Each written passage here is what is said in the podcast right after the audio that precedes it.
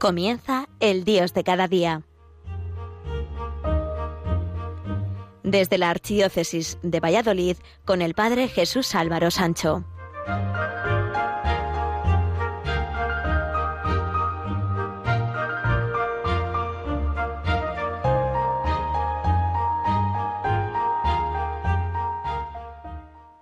Queridos amigos de Radio María, con el lema Acoger y cuidar la vida donde Dios, la Iglesia celebra mañana, 25 de marzo, solemnidad de la Anunciación del Señor, la Jornada por la Vida. La vida tiene un valor único e irrepetible, pues es el mayor don que Dios nos ha dado y que tenemos que defender siempre. Según palabras de San Juan Pablo II en la Evangelium Vitae, en cada comunidad cristiana, con iniciativas extraordinarias y con la oración habitual, se eleve una súplica apasionada a Dios, creador y amante de la vida. Nuestros obispos de la Subcomisión Episcopal para la Familia y la Defensa de la Vida han escrito una carta con tal motivo que dice así: En la solemnidad de la Anunciación del Señor, toda la Iglesia es convocada a celebrar el misterio más excelso de nuestra fe, la encarnación del Hijo de Dios, y unido a dicho misterio a celebrar una jornada por la vida. Entrar en este misterio del Verbo encarnado nos lleva a tomar conciencia del gran amor del Padre que tanto amó al mundo que entregó a su unigénito para salvarnos.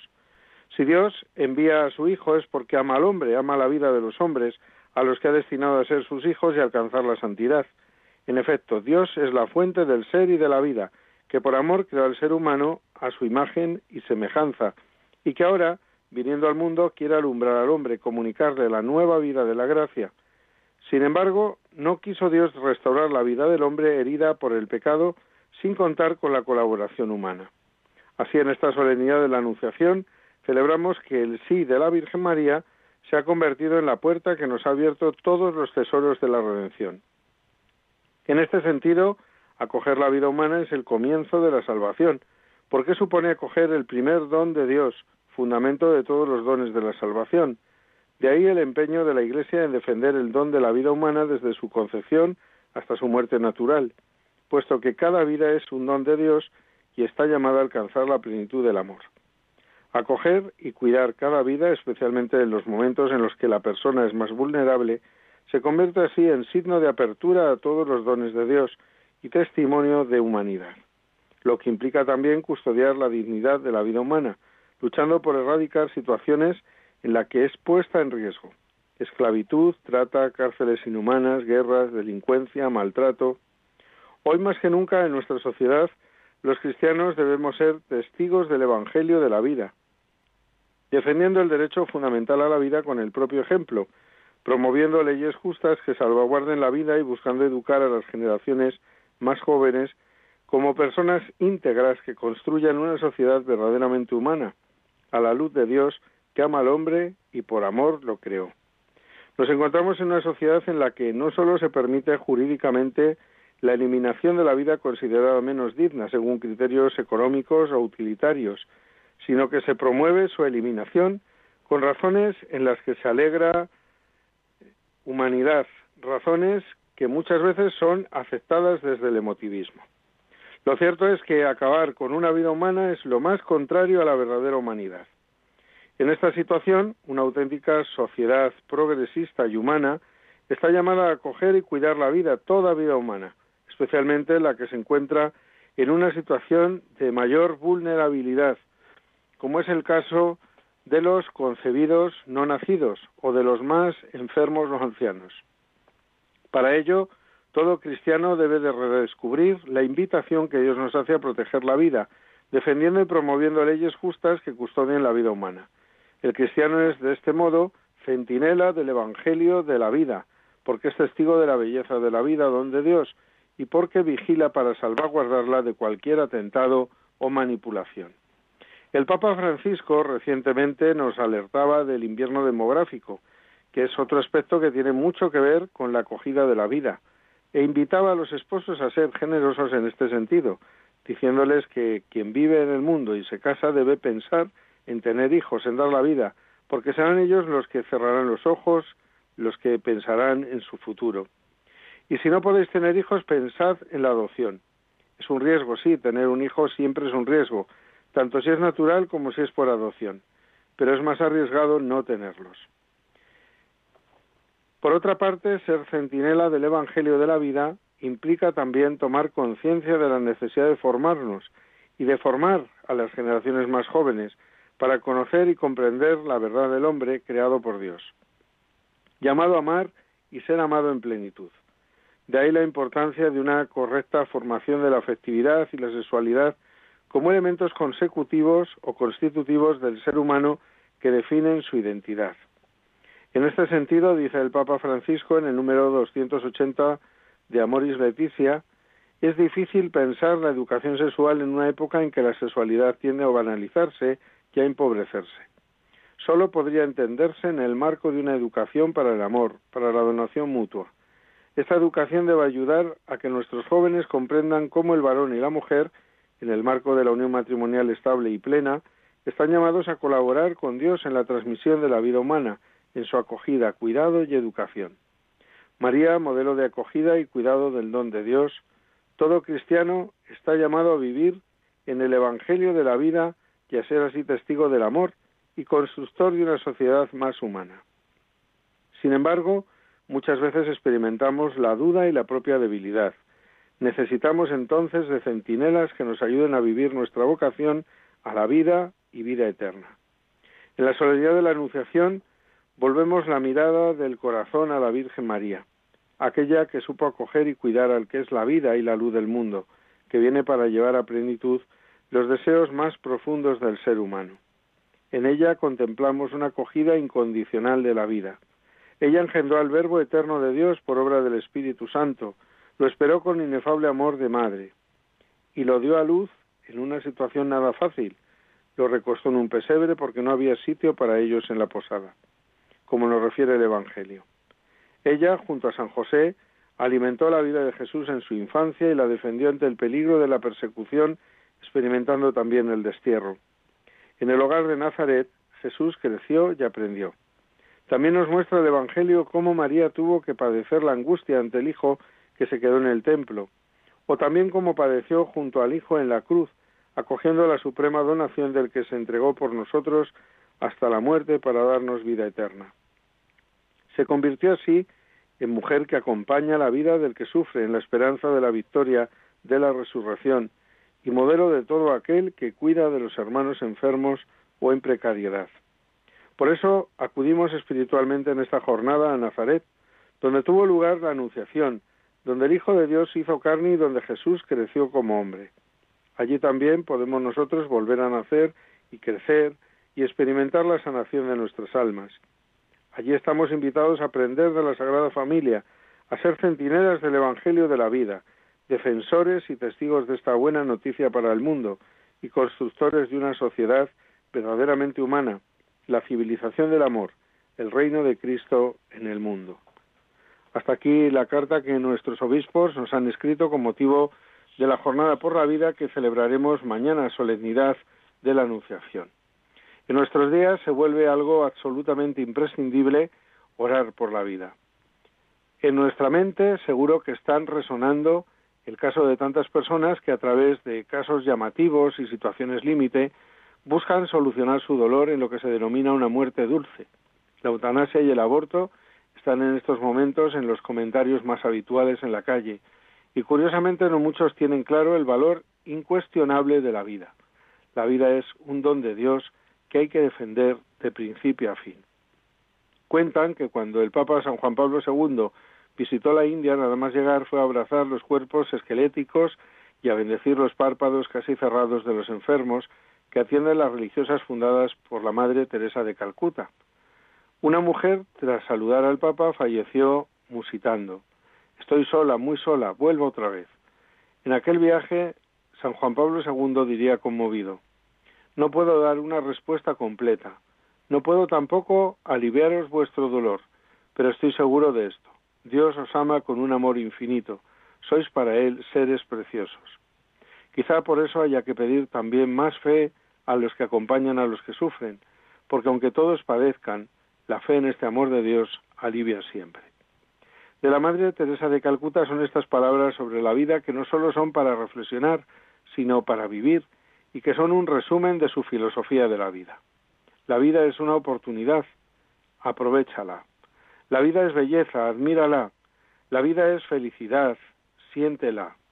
La vida es un sueño, hazla realidad. La vida es un reto, acéptalo.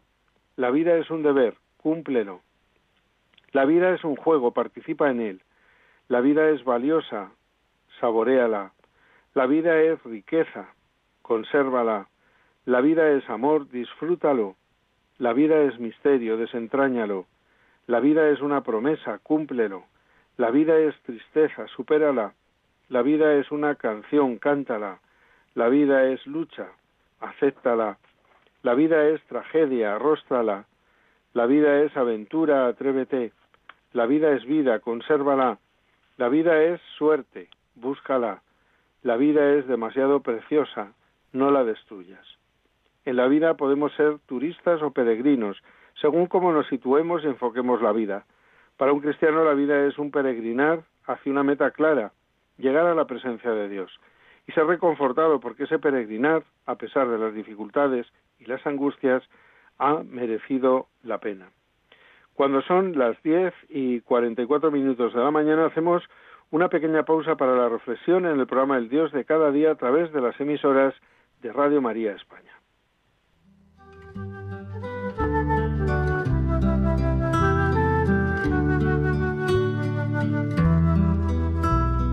Alegrate,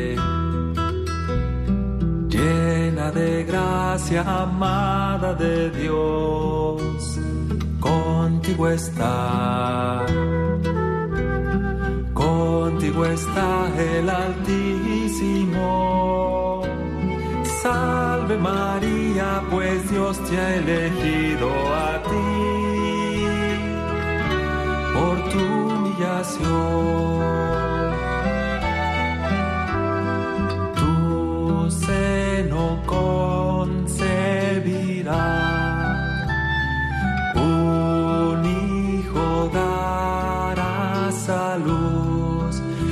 Jesús le nombrarás.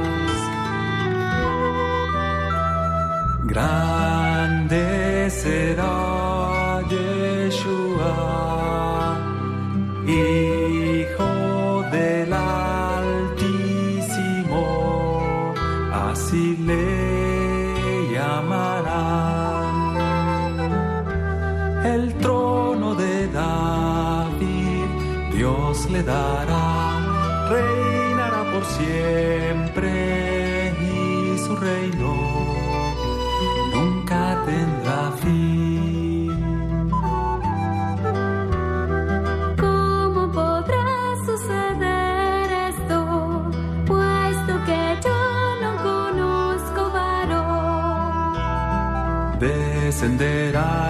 poder de lo alto y te cubrirá su Santo Espíritu caerá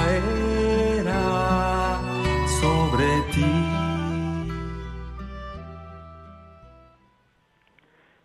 Continuamos en el programa El Dios de cada día a través de las emisoras de Radio María España. Hoy estamos hablando de la vida, pues mañana, solemnidad de la Anunciación, se celebra en la Iglesia la jornada por la vida. Pero la vida no se puede vivir sin tener en cuenta a los demás, pues una vida que no se gasta en el trabajo por los más necesitados, una vida sin amor, ha perdido su sentido más esencial.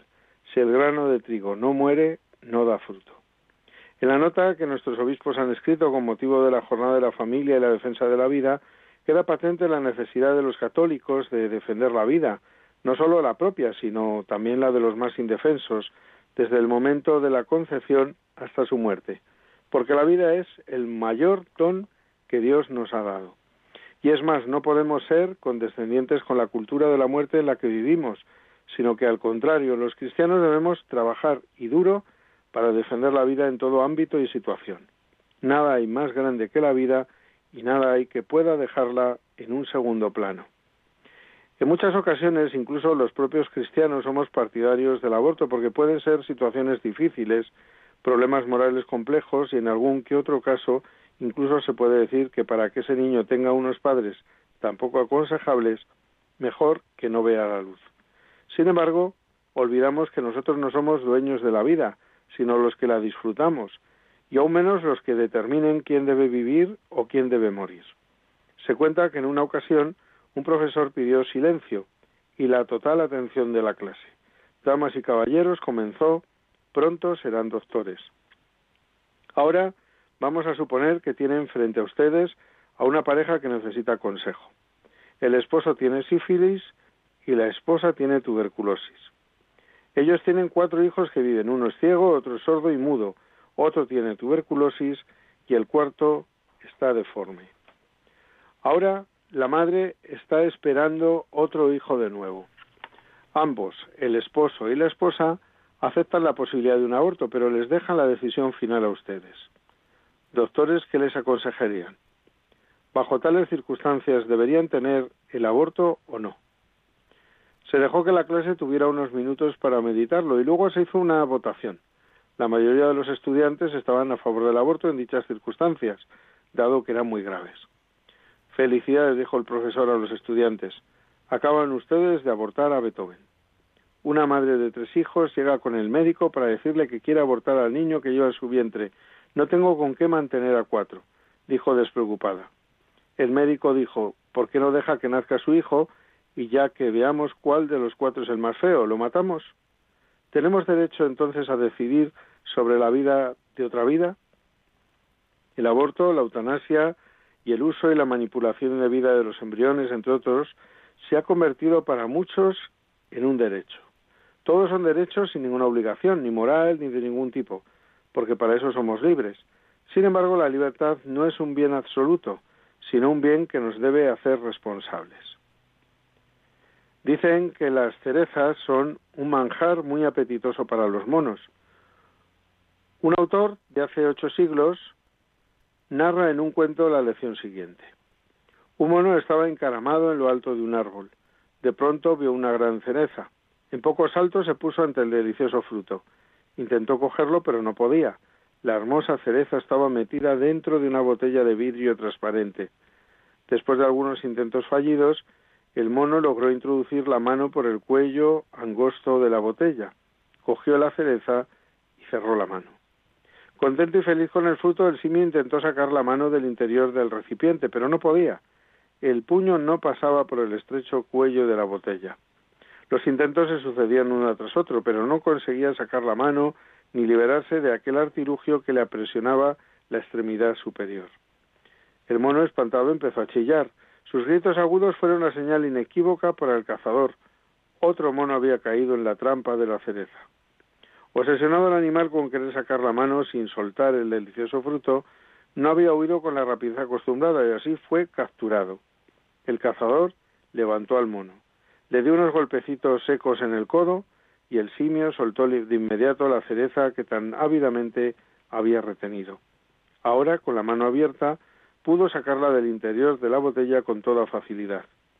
Amarga experiencia la del mono y la del hombre que a veces por el egoísmo y la avaricia de no querer soltar la cereza, en el caso del mono nunca la llegó a probar, se puede perder para el hombre y el mono el mejor tesoro, que es su propia libertad. Hace un tiempo encontré un escrito sumamente duro, pero a la vez real, de lo que significa un aborto desde la perspectiva del no nacido. Se trataría de una carta que un niño no nacido escribiría a su madre tras haber sufrido un aborto, y dice así Querida mamá, soy tu hijo, ¿recuerdas? No he desaparecido, pues Dios me infundió un alma eterna en el momento en que fui concebido. No vi nunca la luz del día, pero vivo para siempre. Sé por qué me mataste. El que debió haber sido mi padre andaba lejos del país. Tú te sentías sola porque él andaba muy ocupado en sus negocios.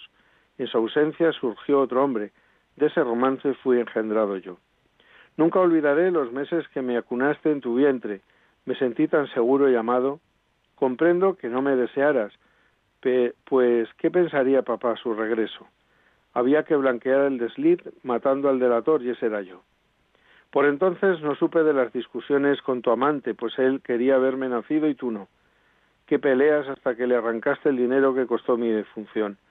A todo le ponen precio, hasta el asesinato de un inocente. Qué caros son los abortos, comentaste. No justifico tu crimen, pero te perdono. Perdona papá por haber sido tan irresponsable. También perdona al que vestido de blanco se manchó con mi sangre. Qué dolor cuando me punzó con aquella enorme aguja y después me despedazó a sangre fría. Sé que tú nunca olvidarás el ruido de aquella aspiradora que se tragó mi cuerpecito a pedazos. Sé que te causó un trauma que llevas en silencio tratando de pensar que no fue nada. Sí era algo. Era alguien. Era yo, tu hijo. Conozco, mamá, tus largas noches en vela y tus sobresaltos. Sé que luchaste mucho en tu interior sobre tu decisión de abortarme. En el fondo me amabas, pero pudo más en ti el miedo.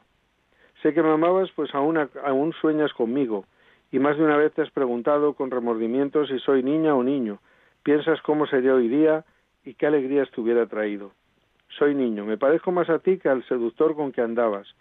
¿Cómo me vas a olvidar si yo a cada momento pido a Papá a Dios que borre esas pesadillas que turban tu descanso y te da muerte en vida? Por eso qué alegría cuando buscaste al sacerdote que te inspiró confianza y te reconciliaste con el Señor de la vida. Querida mamá, quiero verte feliz. Recuerda los consejos que te dio el sacerdote al despedirte. Hija, Dios Padre ya ha hecho su obra de amor en ti y a su tiempo irá sanando. Mientras te estoy escribiendo, tengo a mi lado a mi amigo Antonio.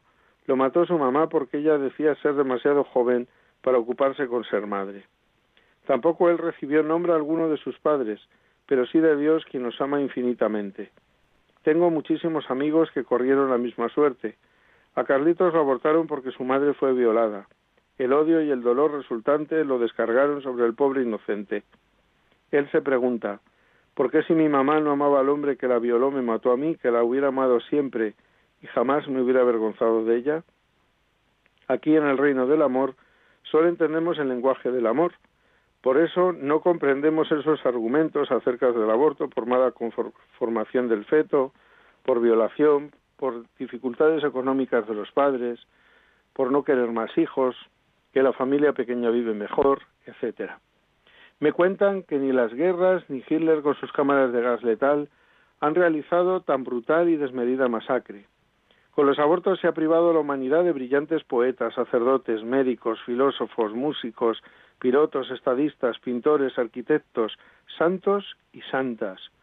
A mí todos me dicen que quizá hubiera sido un habilidoso cirujano o un pianista a lo Mozart. Cuando nos reunamos, mami, ya verás qué manos tengo. Lo que más me agrada es cuando me dicen, tu mamá tiene que ser muy hermosa. No llores, mami, confía en Dios hasta que nos volvamos a ver. Ah, se me olvidaba, aunque me consumo por verte, no te desprisa en venir, pues mis hermanos te necesitan. Hazles a ellos lo que nunca pudiste hacerme a mí. Fíjate que cuando bañas a mis hermanitos o los amamantas, no se me entra un poquito de añoranza de todo lo que pudo ser y no fue. Me hubiera gustado ser amamantado con la leche de tus pechos, ser acariciado por esas manos tuyas tan lindas y tan semejantes a las mías, manos de cirujano malogrado. Quizás te preguntas dónde estoy. No te preocupes. Estoy en los brazos de Jesús, que me amó hasta derramar su sangre por mí. En Él todos encontramos la vida. Y termino pidiéndote un favor, no para mí, comprenderás, sino para otros niños. No los maten como a mí. Si conoces a una joven que quiera abortar, o a un sujeto que monta campaña a favor del aborto, o un médico asesino que se burla del Hipócrates, o una enfermera que se presta a ese crimen, extiéndeles el amor de Dios, nuestro Padre. Entonces acuérdate de nosotros y dile que no mate más, que los niños les pertenecen a Dios. Grítales a todos que tenemos derecho a vivir como ellos y que aunque nadie nos ame, tenemos derecho a vivir y amar. Te espero con la boca aún sin estrenar, rebosante de besos que tengo guardados solamente para ti. Hay mucho trabajo por hacer. Nuestra defensa de la vida debe ser tal que nunca nos cansemos de decir que la vida es un don de Dios que merece la pena vivir y que en la vida y en la muerte somos del Señor, como no dejaba de decir San Pablo. Nuestro Padre Dios nos quiere a todos hasta dar su vida por todos y cada uno de nosotros, y toda vida merece ser vivida, respetada y dignificada. Hasta aquí ha llegado por hoy el programa El Dios de cada día. Recuerden que volveremos a estar con todos ustedes aproximadamente dentro de cuatro, de cuatro semanas. Hasta entonces, felices días a todos.